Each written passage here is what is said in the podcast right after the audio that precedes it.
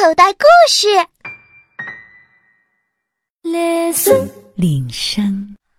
奶奶说她要爬树。一个上午过去了，因为什么事也没发生，我就把遭遇文仙这件事给忘到了脑后。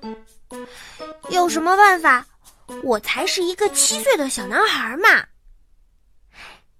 秘密，这可是一个秘密哦。其实我根本就不是什么人类小男孩，我是一个小精怪。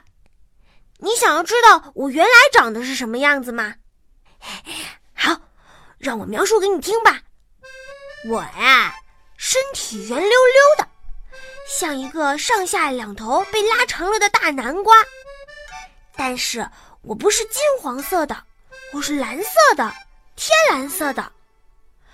我的头顶上长一丛野草一样的头发，还有我的脸就是肚子，我的肚子就是脸，我的胳膊和腿又短又细，我只有一只眼睛，又圆又大又亮，正好长在身体的正中央。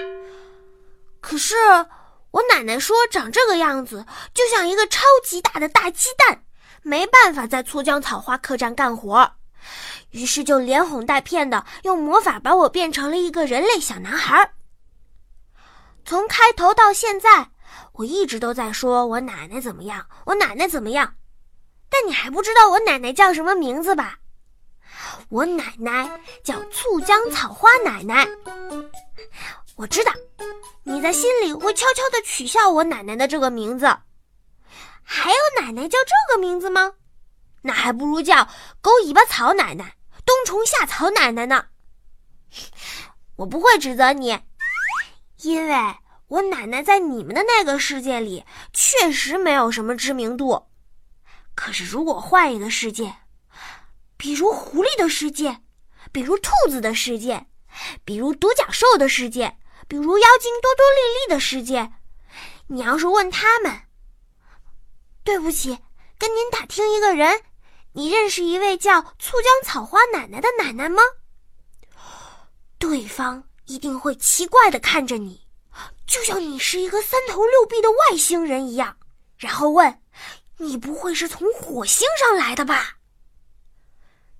是的，我奶奶就是这么有名。她和她的丈夫大熊经营着一家名叫“醋浆草花客栈”的小旅馆儿。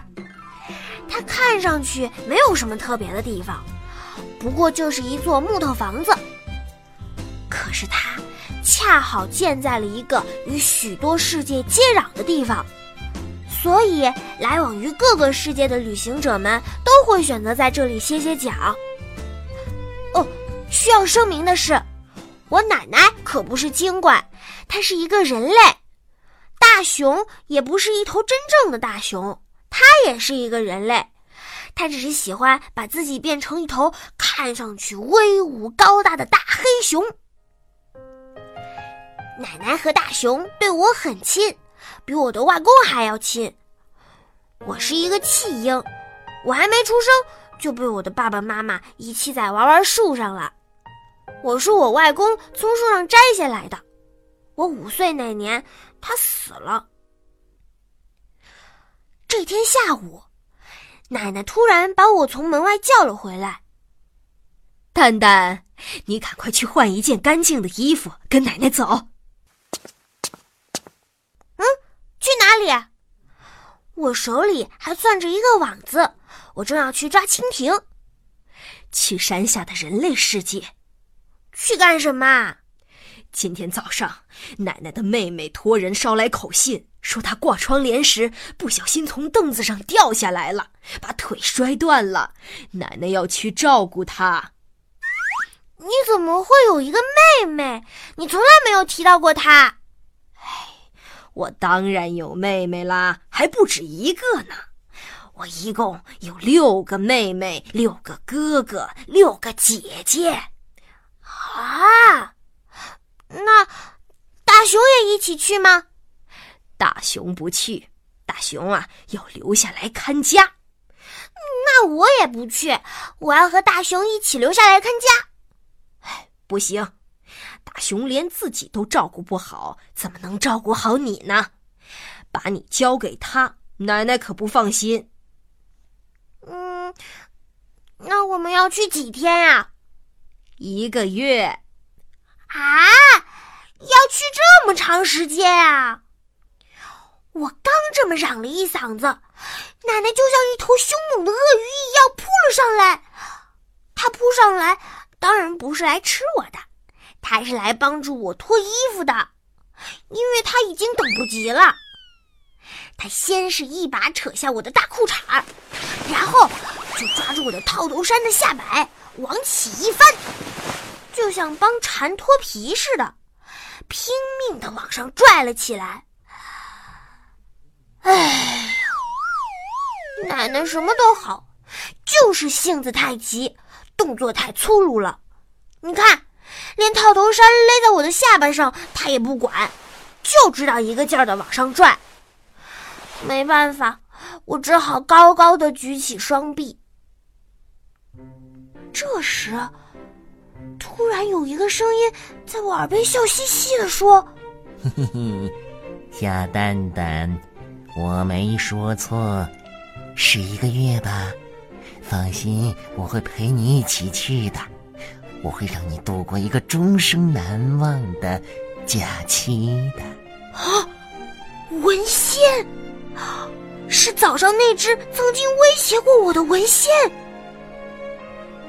因为这时套头衫恰好蒙住了我的双眼，我看不见他。我只好对着自己的两只耳朵噼里啪啦的乱打一气，奶奶不知道我在抽什么风，吓了一大跳，赶紧把套头衫从我的头上抽了下来。哟，蛋蛋呀，你怎么打自己的耳朵呀？他抱着窝成一团的套头衫，奇怪的看着我。我分辨说：“不是，是蚊子，不是，不是，是蚊仙。”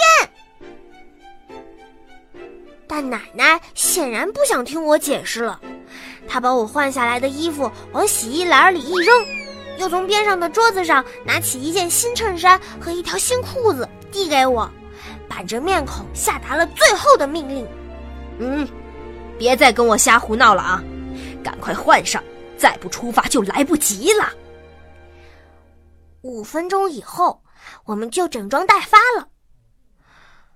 奶奶身后背着一个大登山包，里面除了我们两个人的替换衣服，都是土特产，像什么小矮人送的松脆煎饼，水妖送的手撕鱼干，山地巨人送的蜂蜜核桃仁儿。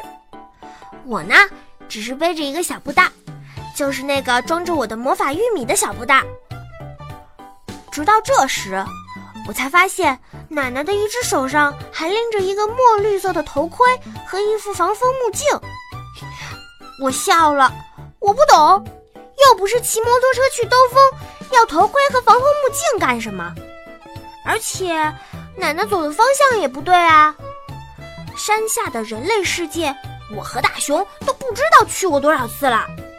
去年我还曾一个人带着蓝耳朵和蜘蛛国王一起去过。应该朝山坡那边走才对。山坡上有一条秘密小路，直通人类世界。可是，奶奶却朝着院子里的那棵五百岁的老榆树直直走去。啊，奶奶，你走错方向了，你要爬树啊！